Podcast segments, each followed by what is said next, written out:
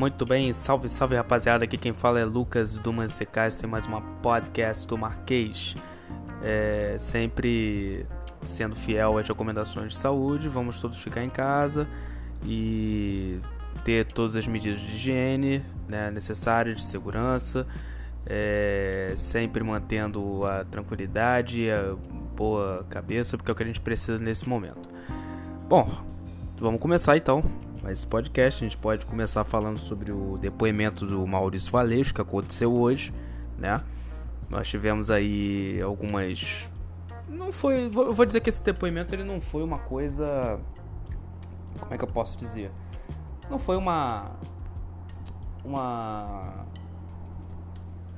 não foi uma coisa muito forte, né? É, ele continuou mantendo as versões do Sérgio Moro, né? As versões é, de que houve de fato uma tentativa de intervir na Polícia Federal, né?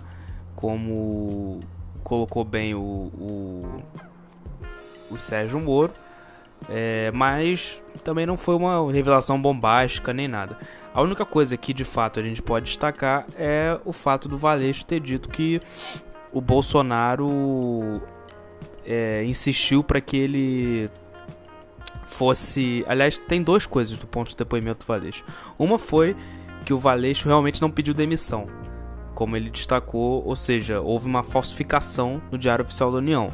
Né? Além da assinatura do Moro, que não deu, deu essa assinatura, nós temos também um motivo, né? porque no Diário Oficial da, da União estava escrito que o Valeixo teria pedido demissão a pedido. E sinceramente não foi o que aconteceu. O próprio Valeixo disse que não pediu demissão nem isso, nem para o superintendente. Outro ponto interessante foi que a operação que pegou o miliciano na Bahia, o Adriano da Nóbrega, foi feito de forma informal, ou seja, o Bolsonaro muito provavelmente não estava consciente dessa operação e foi feita a pedido do Ministério da Justiça. Provavelmente o Moro sabia. Por que, que o Moro deixou essa operação sob sigilo? Não se sabe, mas é um ponto muito interessante que a gente tem que analisar e vamos aguardar para ver. É, amanhã nós vamos ter o depoimento do general Heleno né, e dos três ministros generais. E hoje nós tivemos seis delegados da PF depondo, ou seja, o inquérito continua, continua na mesma, continua nas mesmas especulações. E nós vamos ver o que vai acontecer. É, por enquanto não há uma prova real né, de que é, é, não se sabe o motivo dessa tentativa de interferência do Bolsonaro na Polícia Federal. Sinceramente, é, eu mesmo, como venho dito, até disse isso no meu vídeo sexta-feira não há uma, uma prova cabal, mas que os motivos são não republicanos, está muito claro. Né? Sinceramente, eu, não é por competência, por exemplo, que, que o Valeixo foi exonerado ou que o superintendente da PF do Rio saiu fora. Foi por uma coisa muito maior. Né? Então nós vamos aguardar para ver. Essa semana já começa bem quente. É... Outra coisa que eu destaquei aqui ah, sim, claro. É, o ministro da Saúde, da Educação, perdão, é, tentando fazer a volta do Enem, ou seja, tentando, com toda a epidemia, com todo o problema, fazer o Enem esse ano e não adiá-lo. Isso é de uma irresponsabilidade, mas de uma irresponsabilidade que só mesmo um imbecil como esse cara para pensar que o Enem pode voltar tudo que é evento de aglomeração tem que ser a última coisa a voltar. É óbvio que depois que a quarentena começar a ser flexibilizada, quando estiver achatando a curva, obviamente que nós vamos flexibilizar algumas coisas, como já está começando a acontecer antes da hora, né? Hoje o Bolsonaro fez um decreto aí para flexibilizar a academia, é, é, serviço de cabeleireiro, ou seja, é, coisas que geram aglomeração. Mas é isso, esse é o meu ponto. Tudo que gera aglomeração tem que ser a última coisa a vir. Você imagina um vestibular. Um vestibular gera aglomeração, ministro. O vestibular é uma coisa muito séria e é uma coisa que não dá para você fazer nesse momento. Não dá para você chegar e, e, começar a pensar que o vestibular ele, ele, ele dá para ser feito de qualquer jeito esse ano. Não é assim que funciona. Enfim, e aliás é interessante falar desse ministro, porque esse ministro é um que já está começando a ser afetado também, como o ministro da Saúde, que eu já vou falar já já.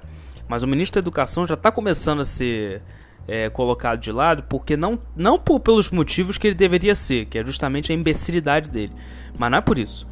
É pela por justamente ele não estar querendo tirar a equipe dele, né? Porque o Bolsonaro está distribuindo cargos e um dos lugares que estão querendo é a pasta do MEC. E esse cara não quer tirar a galera dele de lá. Esse ministro Abraham Weintraub, o nome dele já é uma porcaria, né? O que dirá o resto. Mas enfim, ele não quer tirar a galera dele, o Bolsonaro quer empurrar o pessoal do Centrão para lá. Já tá tendo conflito por isso. Não sei se esse ministro vai durar muito no cargo. Nós vamos aguardar para ver. Outra fritura de ministro que a gente está vendo é a fritura do ministro da Saúde, o Nelson Tait, que hoje passou uma das maiores vergonhas que eu já vi, né? Porque hoje o Bolsonaro, com esse decreto da, de flexibilizar os serviços de academia, de cabeleireiro, o ministro ele fez isso sem, sem que o ministro saiba. Ou seja, o ministro foi perguntado sobre essa situação e ele, no, no, na coletiva mesmo, é, deixou claro que não sabia, ou seja, foi passado por cima. É, é, é, uma, é, uma, de uma, é de uma, de uma, de uma coisa assim surreal que está acontecendo. Você, ministro da Saúde, que é o ministro mais importante, que é a pasta mais importante nesse momento, sendo fritado de uma forma explícita. E como foi, como aconteceu com o Mandetta. Aliás, esse é mais um Mandetta. E esse é pior que o Mandetta, porque esse cara, ele é um prego, ele é um bananão. Ele não sabe o que está fazendo, ele não tem um plano. Ele vai apresentar um plano agora de saúde sobre desenvolvimento, mas não, nós não sabemos nem se ele vai continuar. Ou seja, é uma ingovernabilidade, é uma, de irre, uma irresponsabilidade que está acontecendo que é impressionante, sabe? Então é, é, mais um problema, sabe? O Bolsonaro acorda, as pessoas estão morrendo, as pessoas estão. Os leitos, aqui no Rio de Janeiro, 90% dos leitos estão já estão tomados. O que, que você vai fazer? É, é, é sabe? É, é para que criar esses conflitos agora? já tá começando a vir essa rede bolsonarista botar fora Tait. Se vocês olharem aí no, no, no, Twitter, ou seja, fora o ministro da Saúde. Pra que isso? Sabe? Pra que essa irresponsabilidade? É, é um troço completamente desgovernado. É um trem desgovernado. O, o, o governo Bolsonaro. É como eu de, é, resumiria. E parece que o Bolsonaro quer desgovernar ele mais. Sabe? É impressionante. Enfim. É difícil a coisa. É... Ah, outro ponto interessante também que eu tô vendo é, é essa questão dos governadores, né? Que sempre estão indo na contramão do Bolsonaro com as medidas, mas que também o Brasil realmente é um país muito interessante. Está havendo um grande é, desvio, e, e, eu vi um debate sobre os, os, os presidentes dos tribunais de contas estaduais de todos os estados do Brasil, e eles estão denunciando que de fato embora o dinheiro dos respiradores, por exemplo, não chegue da maneira correta, está havendo um grande desvio, né? É, do dinheiro que seria destinado aos respiradores. E isso é, é, é, é de uma é de uma é de um sadismo, mas é, é, é, é lógico que está havendo, sabe? Não precisa nem, nem você abrir uma investigação, porque por exemplo no Rio de Janeiro se gastou mais do que em Minas Gerais pelo mesmo número de respiradores. E os respiradores ainda vieram quebrados, diga-se passagem. Né? Então, o que está acontecendo com esse dinheiro? Segundo os, os presidentes dos tribunais de contas estaduais, é, se você fizer uma, uma investigação profunda do que está acontecendo, vai ser um trabalho de cinco lava-jatos. Então, assim, como se não bastasse toda a crise econômica que está acontecendo, que aliás na quarta-feira a gente vai saber se o Bolsonaro vai realmente vetar é, os pontos lá do plano econômico que o Guedes queria. Eu acho que ele não vai vetar, sabe? Já vou apostar aqui com vocês que o, eu acho que o Guedes não vai conseguir dobrar o Bolsonaro com relação aos vetos do congelamento do, do funcionalismo público. O Guedes quer que os servidores tenham em 22 meses os salários congelados. É uma coisa que o Bolsonaro não vai fazer, eu acho, por, por conta da, da, questão política, para agradar o Centrão. Mas a gente vai ver isso mais pra frente, eu não posso afirmar isso agora, mas eu vou apostar aqui com vocês isso. Mas como se não bastasse esse problema econômico e da saúde, a gente já tem um problema de corrupção evidente. Ou seja, você investe dinheiro e os governadores ainda por cima estão lucrando em cima disso, ou seja, roubando, desviando verba. É, é, é assim, é, esse país é difícil, sabe? Esse país é muito difícil. Então, assim, vamos aguardar para ver semana semana. Já começou quente, né? Eu, sinceramente, hoje é, é só por isso mesmo. A gente está um pouco atarefado é, com algumas questões é, da própria saúde, da própria economia.